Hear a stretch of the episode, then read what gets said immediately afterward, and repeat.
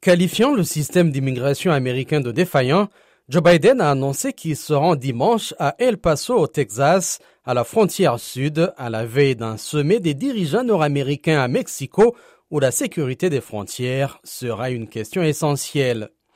Dans le cadre de son nouveau plan, M. Biden a indiqué qu'une règle controversée appelée Title 42, titre 42, serait étendu pour permettre aux gardes frontières de refuser immédiatement un plus grand nombre de candidats à l'immigration arrivant par voie terrestre.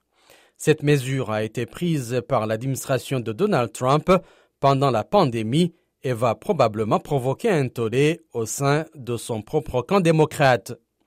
Pour apaiser les critiques de la gauche, Joe Biden a aussi déclaré que jusqu'à 30 000 migrants remplissant les conditions requises seront autorisés à entrer aux États-Unis chaque mois depuis Cuba, Haïti, le Nicaragua et le Venezuela. Mais ils devront faire une demande dans leur pays d'origine, avoir un parrain américain et se soumettre à une vérification de leurs antécédents.